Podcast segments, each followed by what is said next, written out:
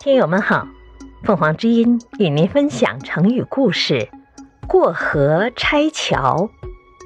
解释：自己过了河，便把桥拆掉，比喻达到目的后就把帮助过自己的人一脚踢开。元朝的徐有仁通过科举考试进入官场，逐渐被提升为参政。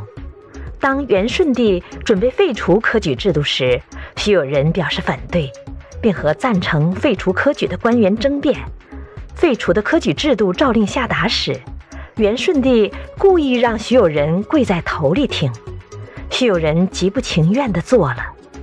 散朝后，治书代御史普化基讽刺徐有仁说：“你是通过科举上来的，现在宣读废除科举的诏令，你又跪在第一个。”真是过河拆桥啊！过河拆桥，比喻目的达到后，将帮助自己的人一脚踢开。感谢收听，欢迎订阅。